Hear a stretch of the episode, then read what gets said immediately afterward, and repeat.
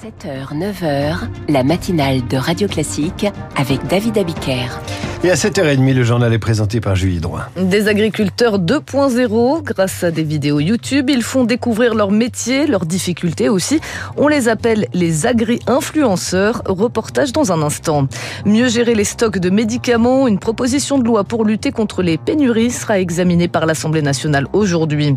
Enfin, les migrations outre-Atlantique, devenues l'un des thèmes majeurs de la campagne présidentielle américaine. Bataille de mots et de chiffres à venir entre Joe Biden et Donald Trump. Et puis après le journal L'écho du monde, à bientôt 100 jours de l'arrivée au pouvoir de Javier Milei, Christian Macarian fait un premier bilan de l'action de l'ultralibéral président argentin et vous serez surpris. Quand la France prend les armes, il faut les mots pour le dire. Le journal imprévisible revient sur la manière dont nos présidents annoncent la guerre. Enfin, Apple renonce à sa voiture connectée. Explication de David Barou dans son décryptage à 8h10.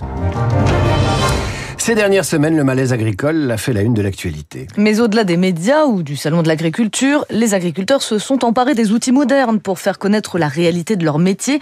On les retrouve aujourd'hui sur YouTube et les réseaux sociaux et plusieurs milliers de personnes suivent déjà ces agri-influenceurs.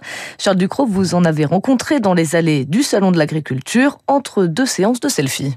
110 000 abonnés sur YouTube. Salut, alors voilà, là on se retrouve dans un champ où on va préparer des semis. Thierry Baillet, alias Thierry, l'agriculteur d'aujourd'hui sur les réseaux sociaux, réalise des vidéos chaque semaine sur son métier depuis 10 ans. Je me suis mis sur les réseaux, c'est parce que mon fils a été harcelé parce qu'il était fils d'agriculteur. Donc je voulais arriver à expliquer notre réalité parce que j'estime que c'est pas normal qu'on puisse euh, dire à un jeune le métier de ton père ou ce que tu vas faire, c'est pas un beau métier. Depuis plusieurs mois, ces sujets se sont naturellement tournés vers la colère du monde agricole.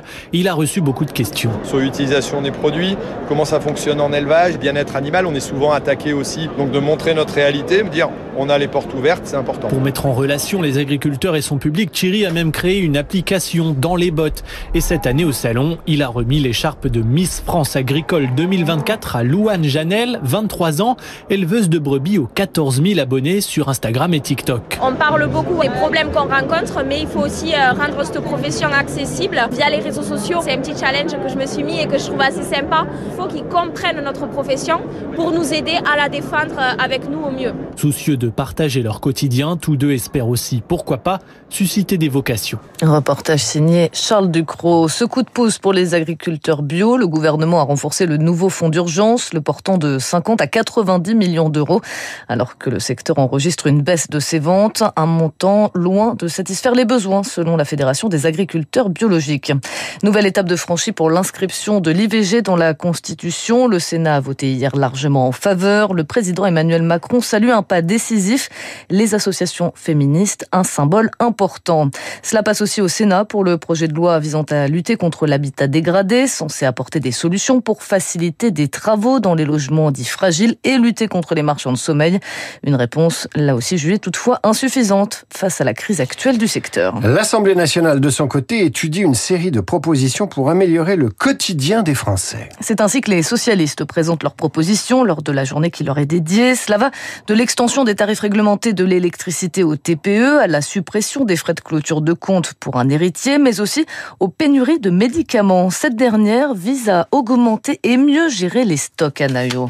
Pour les pharmaciens, augmenter les stocks de médicaments essentiels comme les antibiotiques ou le paracétamol est une mesure bienvenue, mais il faut aussi mieux gérer ces stocks, d'après Philippe Bessé, président de la Fédération des syndicats pharmaceutiques. Là, nous avons eu des sujets euh, avec des industriels qui refusaient de libérer leurs stocks parce qu'ils étaient tenus d'avoir trois mois de stock. Ça n'a pas de sens. Autre problème, constituer ces stocks, car les industriels délaissent la fabrication des médicaments essentiels au profit de nouveaux médicaments moins répandus, explique Étienne Nouguez, sociologue de la santé. Les médicaments innovants, brevetés, etc., ce sont des médicaments qui ont des taux de retour sur investissement extrêmement élevés parce que même si parfois les coûts de production peuvent être élevés, le prix est sans commune mesure et donc vous faites une marge bénéficiaire euh, très élevée. Et au contraire, les médicaments essentiels, pour la plupart, ce sont des marges très faibles. Pour résoudre cette tension à la fabrication, c'est aux États de faire pression sur les industriels pour l'économiste de la santé Nathalie Coutinet. On n'est pas sur le marché des chaussures ou je sais pas quoi. C'est un marché qui ne vit que par les organismes de remboursement qui sont euh, mis en place par la sphère publique. Il y a des tas de leviers. Ça peut très bien être une condition. Le médicament est accepté au remboursement à condition que vous garantissiez que vous continuerez à produire. Mais d'après cette experte, la France seule ne pourra pas faire pression. Il faut l'aide de l'Europe qui représente près d'un quart du marché du médicament. Des précisions d'Anna Le procès de l'attentat au marché de Noël de Strasbourg s'ouvre ce jeudi. C'était le 11 décembre 2018. Shérif Shekat, se revendiquant du groupe État islamique, tuait cinq personnes, en blessé une dizaine d'autres. Il sera abattu par les forces de l'ordre après deux jours de cavale.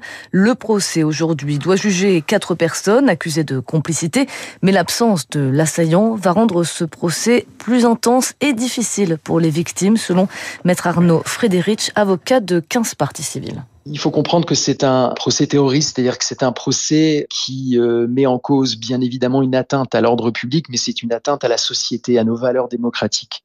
C'est pour ça que ce sont des procès qui sont hors normes, à la hauteur de l'horreur qui s'est produite pendant euh, une dizaine de minutes durant cette épopée euh, abominable de shérif Shekat, qui a duré également dans le cadre de sa traque durant deux jours, et qu'il convient de pouvoir exorciser dans le cadre d'un moment collectif où la justice sera rendue. Et ça, c'est important pour tout le monde et c'est important pour une nation également. Propos recueillis par Diane Berger.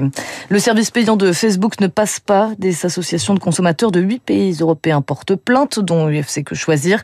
Ce système qui consiste à payer pour éviter les publicités est, selon elle, un écran de fumée destiné à détourner l'attention quant au traitement illicite des données personnelles du consommateur.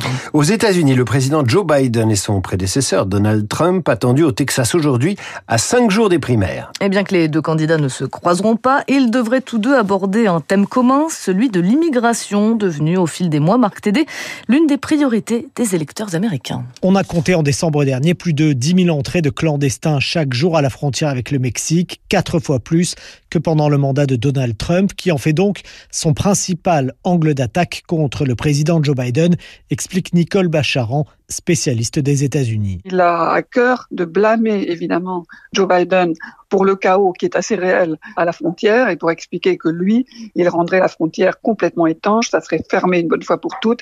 Alors que l'immigration est désormais en tête des préoccupations des Américains, tous bords confondus, le démocrate Joe Biden est quasiment contraint de s'aligner, souligne le politologue Antoine Yoshinaka à l'université Buffalo de New York il avait délégué la question de l'immigration à la frontière à Kamala Harris, sa vice-présidente. Et plus on se rapproche de l'élection, plus euh, le président veut démontrer qu'il est en contrôle de la situation. C'est pour ça que c'est lui et non Les démocrates ont bien tenté de durcir les lois anti-immigration, cédant à la plupart des exigences des républicains, accord finalement rejeté à la demande de Donald Trump, qui voit dans cette crise migratoire une aubaine électorale. C'est aussi ce que Joe Biden entend dénoncer aujourd'hui. Voilà ces primaires qui se tiennent donc mardi, les primaires du super mardi. Merci Marc Tédé. Des antiquités orientales du Metropolitan Museum of Art de New York vont se mélanger à celles du Louvre. À partir d'aujourd'hui, le musée accueille 10 œuvres exceptionnelles datées entre le 4e millénaire avant Jésus-Christ et le 5e siècle. Ces œuvres se mettront en regard aux collections d'antiquités du Louvre et cela permet, Loïs Weiss, quelques découvertes. Mmh, prenez euh, ce visage en cuivre vert avec euh, de grands yeux, des lèvres charnues et un turban. Eh bien, le maître avait du mal à le dater et à le situer jusqu'à ce qu'un fragment de turban, justement, conservé par le musée du Louvre, lève le mystère. Ce vestige vient de Mésopotamie aux alentours du 22e siècle avant Jésus-Christ. Direction la salle 227 du Louvre. Ensuite, c'est là que sont exposés des bijoux en or. Le maître a longtemps présenté ces pièces comme un collier fragmenté. Il n'en est rien. Ce sont des pendentifs, des ornements pour certains inachevés qui jouaient le rôle de talisman protecteur. S'ajoute à l'exposition un vase d'Iran ou encore deux clous à tête de lion, enfin exposés côte à côte. Toutes ces pièces sont visibles jusqu'au mois de septembre au Louvre. Quant au Met, grâce à ses reconstitutions, il a déjà prévu de concevoir une nouvelle présentation de ses œuvres à sa réouverture. Ce sera en 2026. Merci beaucoup Héloïse. Ouverture de cette exposition croisée au Louvre ce jeudi. Et notez que le musée sera gratuit demain à partir de 18h pour une visite en nocturne. Julie, vous revenez à 8h30 pour le rappel des titres. À suivre l'écho du monde avec Christian Macarian. À presque 100 jours euh, de son élection, le nouveau président argentin Javier Milei a presque un bilan radio